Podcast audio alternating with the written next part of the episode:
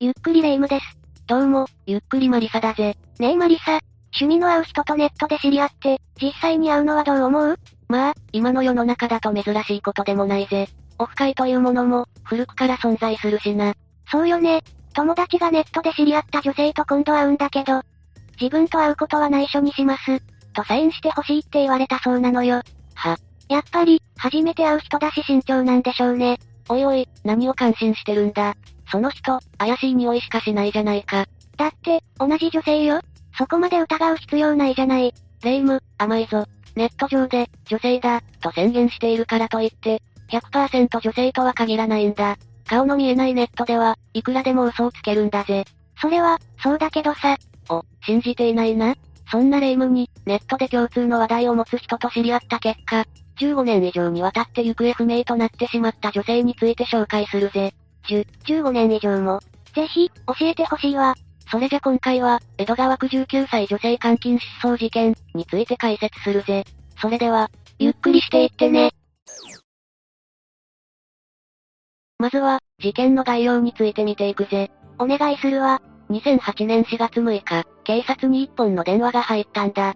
これは当時19歳だった K さんという女性からのもので、K さんはひどい錯乱状態だったんだぜ。何か事件に巻き込まれていたのかしら？実は、K さんは薬物を使用していたんだ。身の危険を感じてパニック状態に陥っていたからということもあるが、警察が、どこにいるのか？と何度聞いても、わからない、わからない、と叫ぶばかりで、なんとか自分の名前や一緒にいた人物の車のナンバーを、断片的に答えていたんだ。この時点では、K さんが誰かと一緒にいて、何らかのトラブルに巻き込まれたことしかわからないわね。K さんは家族や友人にも電話をかけて助けを求めており、薬を打たれた。二人の男にホテルに連れ込まれそうになった。など不穏なことを言い続けていたんだ。しかし、K さんのろれつは回っておらず、意味不明な言動ばかりで、詳しい話を聞くことはできなかったんだ。うーん、もどかしいわね。娘の一大事を察して、K さんの両親もすぐさま警察に通報したんだ。だが、年間8万人もの人間が行方不明となる日本では、若者がいなくなっただけで警察はなかなか動いてくれないぜ。K さんの失踪も同じく、警察があまり重く受け止めなかったことで、初動捜査が遅れてしまったんだ。警察からすれば、またか、という事件の一つなんでしょうけど、家族からすれば気が気じゃないわよね。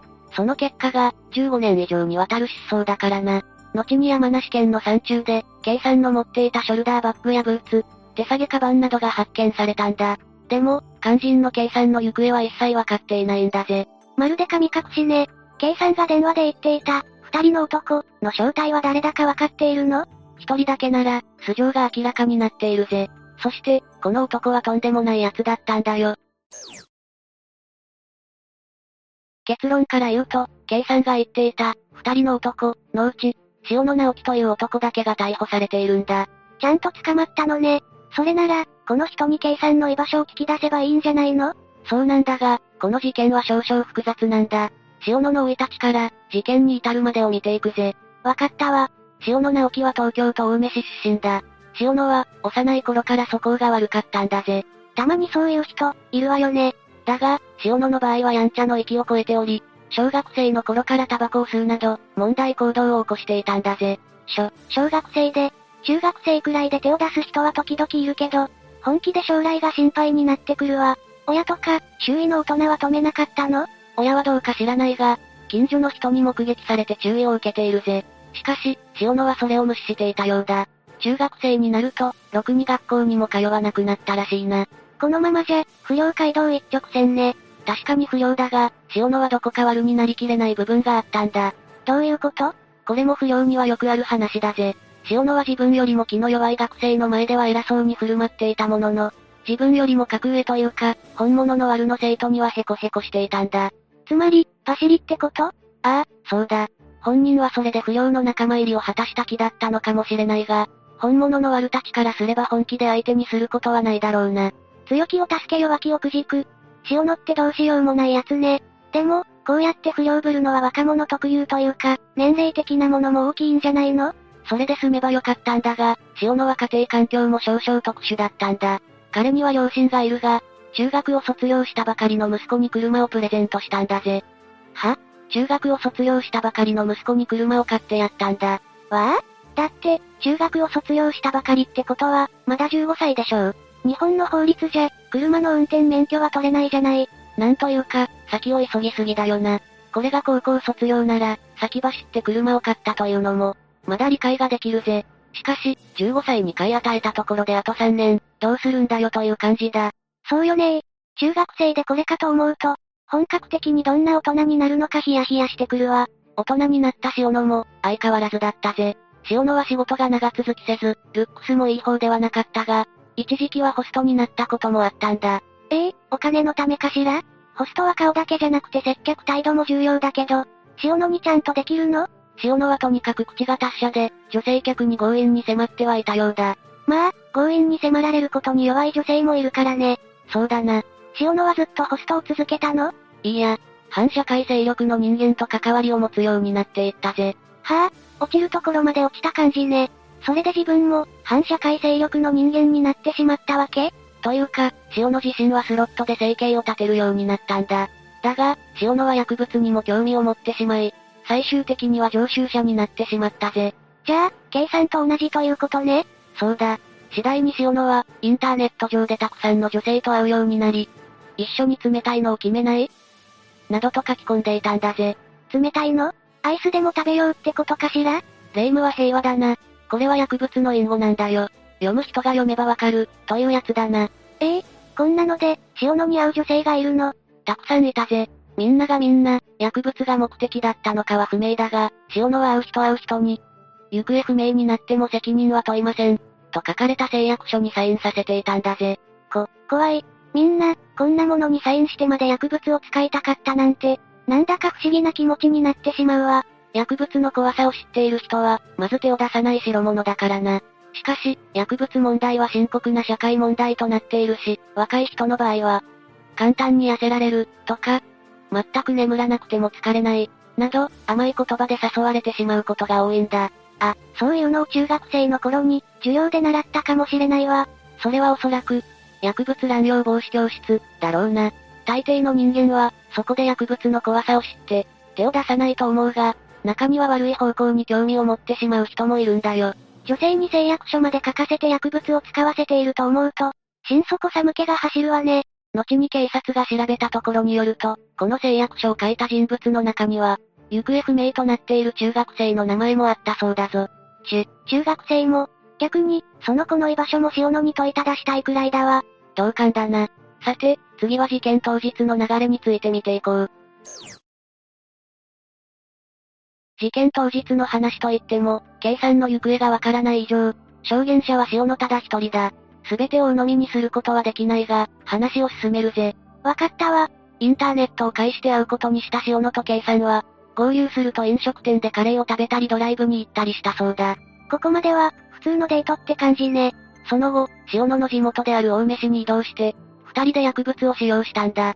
塩野からすると、K さんは打ち方が下手だったようで、手伝ってあげたそうだな。手伝うな。そもそも、そんなもの使うな。すると、薬物が体には合わなかったのか、K さんは途端に苦しみ出したんだぜ。え、こういう薬物って、使えば誰でも頭の中がハッピーになるんじゃないの？ものによっては、たった一度の使用で亡くなることもあるんだぜ。そして K さんは車内で暴れ出し、止める間もなく車外へ飛び出してしまったんだ。K さん、一体どこへ？ここから、本当に K さんが行方をくらませてしまったんだ。だが、彼女は本当にバッドトリップしてしまったのか、自らの意思で身の危険を感じたから逃げたのかはわからないがな。バッドトリップって何？薬物使用で、過剰に不安感や不快感を抱き、極度の心理的緊張に陥る状態のことだ。K さんは塩野から逃げている最中、友人や親に電話で助けを求めているだろう本当に怖かったからなのか、薬物のせいで幻覚に苛まれていたのかは不明なんだ。なるほどね。あんなに切羽詰まった感じだから、男たちに追いかけ回されているのかと思ったけど、通報してからすぐに K さんが保護されていれば、原因は分かったと思うんだぜ。K さんが行方不明になってから数日後、塩野は警察に事情を聞かれたんだ。あ、警察は塩野と K さんが出会っていることを突き止めたのね。微弱な電波から、位置情報を確認したりできたからな。その結果、塩野の車の中から、大量の女性名義のクレジットカードが発見されたんだぜ。他人のクレジットカード？なぜ、そんなものを持っているわけ？警察は、塩野が知り合った女性たちから金品を、巻き上げていたと睨んでいるぜ。警察の調べに対して、塩野は、K さんは山梨県の山の中へ走り去っていった、などと言い出したんだ。なんだか、塩野が何かを言えば言うほど、うさんくさい感じがするんだけど、塩野自身も、薬物をしていたからな。だが、K さんが走り去った方向を操作した結果、K さんが履いていたブーツや、ショルダーバッグなどが発見されたんだよ。K さん、慌てて逃げたからブーツが脱げたり、バッグを落としてしまったのかしら？ここからが怖い話なんだが、K さんが履いていたブーツには、泥汚れなどが一切ついていなかったんだぜ。え、つ、つまりどういうこと？裸足で逃げた可能性もあるが、当時、この山中は若干、雪が残っていたんだ。それに、K さんの足跡も全くなかったんだぜ。考えたくはないけど、K さんの私物だけを捨てて、どこかに連れ去ったんじゃ。そういう見方もできるな。しかし、肝心の塩野は事件への関与を全否定したんだ。全否定って、だって、一緒に薬物を使用する目的であったんでしょ？塩野は薬物の件だけを認めて、計算失踪については、知らない、と言い切ったんだ。計算が言っていた、二人の男、というのも、塩野以外が誰なのか分かっていないぜ。それって、塩野が共犯者をかばっているということ？計算が薬物の影響で、もう一人人間がいたように見えただけとの指摘もある。本当に、計算が見つかればいいのにね。まさか、塩野はこのまま解放されたんじゃないでしょうね。薬物関連で、しっかり逮捕されたぜ。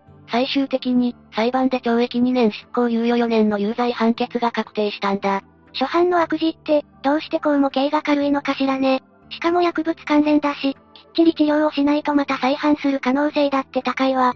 本当だよな。そして、この裁判での塩野の言動がこれまた胸クソなんだぜ。なんて言ったの？塩野は、話がでかくなってしまいましたけど、俺は犯人じゃないです。と、改めて K さんの失踪について否認したんだ。さらに、まるで知り合いにでも世間話をするかのような口調で、こう言っちゃあれですけど、あの事件がきっかけで俺は捕まりました。でも、事件が起こらなかったら、薬物の本当の怖さもわからなかったと思います。薬物を使っていない。今の方が楽だし、今の自分の方が好きなんです。前みたいな自分には戻りたくないです。と言ったんだ。いや、あんたが今の自分の方が好きかどうかなんて、知ったこっちゃないんだけど、いいから、さっさと K さんの行方を教えなさいよ。